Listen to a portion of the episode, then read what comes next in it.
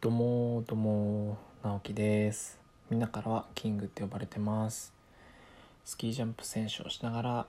再生資源を使った EC ショップの運営なんかしています。こう聞こえても見えてもじゃないよ聞こえても。一応プロのスキージャンプ選手をしています。えー、今日はですね今これ午後夕方か？夕方に撮ってるんですけど午前中に記録会なるものが、えー、なるものをやっていました。スキージャンプの大会がですね新型コロナウイルスの影響でちょっと先になってしまった。10月ぐらいからかもと呼ばれや言われて、えー、いるんですがまあ練習はしてるのでその中でじゃあ記録会やろうよということで今日は飛んできました、えー、僕が募ってた中では最年長であとはみんな、えー、学生で頑張ってる子とかちらちらといた感じです。なんかねみんなすごいんだ。すごいんだけど俺もまだ負けてらんないからそう頑張ったわけよ。結果結果は多分一番だったんじゃないでしょうか。課題はいくつか見えました。というのも、えー、いい条件で僕の時は飛ばしてもらってまあ条件が揃えばもちろん勝ちにいかないとというか勝たないとそこはえっとプロでやっていけないんですけどそんな中でも今日見つけた課題というか特に目立ってしまったところが、えー、皆さんテレマークって知ってますか？テレマークってスキージャンプの競技の時に、えー、一番最後着地ですね。着地姿勢のことをテレマークっていうんだけど足を前後に開いて手を横に開いて、えー、着地の衝撃を和らげながらバランスよく着地をするっていうところなんだけどスキージャンプって距離だけの、えー、競技じゃないんですよ。飛型点って言って飛んでる時の綺麗さ着地の綺麗さバランスの良さだったりとかを全部総合してポイントに換算して、えー、順位をつけていくんですけどもうあの飛型点どれだけ綺麗かとかどれだけバランスがいいかって人が判断してるんですよ。ということはアピールポイントみたいな感じなんですよね。なのでその着地の綺麗さ特に着地の綺麗さの時にいかに俺は綺麗だぞっていうのをアピールしながら着地をするかっていうのが結構重要になってくるんですけど今日記録会をした時にまあ距離はそこそこ飛んでいって、えー、結構下まで行くと衝撃が強いんですよ。そんな時に着地ビターンと固まってしまうと膝腰だったりとかに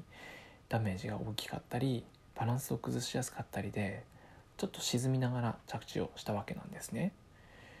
でその沈みながらはいいんですけど沈むと同時に手も一緒に下がっちゃってなんかしゃがんでるみたいな見られちゃう。そう僕は、えー、テレマークっていう姿勢をとってるし、えー、近くで見ればテレマークっていう姿勢なんですけどやっぱり審判席ちょっと遠くにあるんだけど審判席から見るとあまりそのテレマークの姿勢に見えない見えづらいアピールポイントが足りないということは相手に伝わっていないっていうことが分かってですね。ああなるほどなと。自分でい,、ね、いくらこれをやっているんだ。僕はこれをやっているんだ。と本当にやっていてもそうやって自分で言っていても相手に伝わらなきゃ意味がないんだなっていうのをちょっと分かりました。分かりましたというか、うん、体で感じましたね。もうリアル体で感じましたね。そういくらえー、近くで見てもあ近くで見て綺麗でもいくら僕はやっているんですって言っても遠くの人に伝わらなきゃ意味がなかったりとかそれが伝わる風に見えてなくちゃ意味がなかったりとかやっぱそこっていうのはジャンプだけじゃなくて普段僕がやっているこういう活動だったりとか会社を起こして何やっているのとかそういうことにもつながってくるんじゃないかなと思いました。ジャンプの場合は、えー、もっと手を広げてもっと、えー、審判の方に僕は入れているんだっていうのを体で表現すればいい。結構簡単難しいんだけどやることは明確で簡単な話であり今度それを自分のやっていることに置き換えると自分のやっていることっていうのはどうやって伝えるかっていうとやっぱり言葉だったりとか文字だったりとかなのでしっかりそれを自分のやっていることを、えー、言語化してあげて、えー、どうやったら相手に伝わるのかどういうふうに相手に伝えれば相手が理解してくるのかっていうことをもっと考えなくちゃなって思いました。まだまだ僕は、えー、未熟なのですが、え、世の中にはそういう伝えるのが上手い人がたくさんいるのでそういう人をまずは真似てみていろいろ勉強というか自分の技になっていったらなって、えー、思います。特にね、えー、キングコングの西野さんだったりとか、えー、堀江門さん堀江さんだったりとかあとは YouTuber とかだと、えー、ヒカキンさんはじめ社長とかもう全然有名どころしか見たりとかしてないんですけどでもやっぱり、えー、インターネットの中電子世界を通って僕のとこまでたどり着いているってことはとても伝え方だったりとか表現の仕方がうまいんだなと思いまして、えー、そういう方の真似から始めて、えー、自分の力になっていったらなって、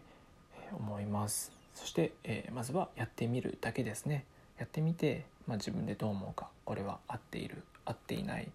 えこれだとあまりやる気が起きないやる気が起きないっていうことは自分にとってそれはあまり、えー、いい方法ではないのかもしれないとかそんなことを考えながら、えー、これからもっといろいろ発信していきます。ラジオもその手段の一つなので是非、えー、聞いてくださっている皆さんはまたねだんだん多分うまくなっていくはずなので是非、えー、明日も聞いてください。ということでえー、今日のお話はこれで終わります。皆さん今日日曜日、明日は仕事の人もいるかもしれないですけど今日の夜はゆっくりと自分の時間を過ごして、えー、明日に備えましょう。ということで直樹でした。じゃあねバイバイ。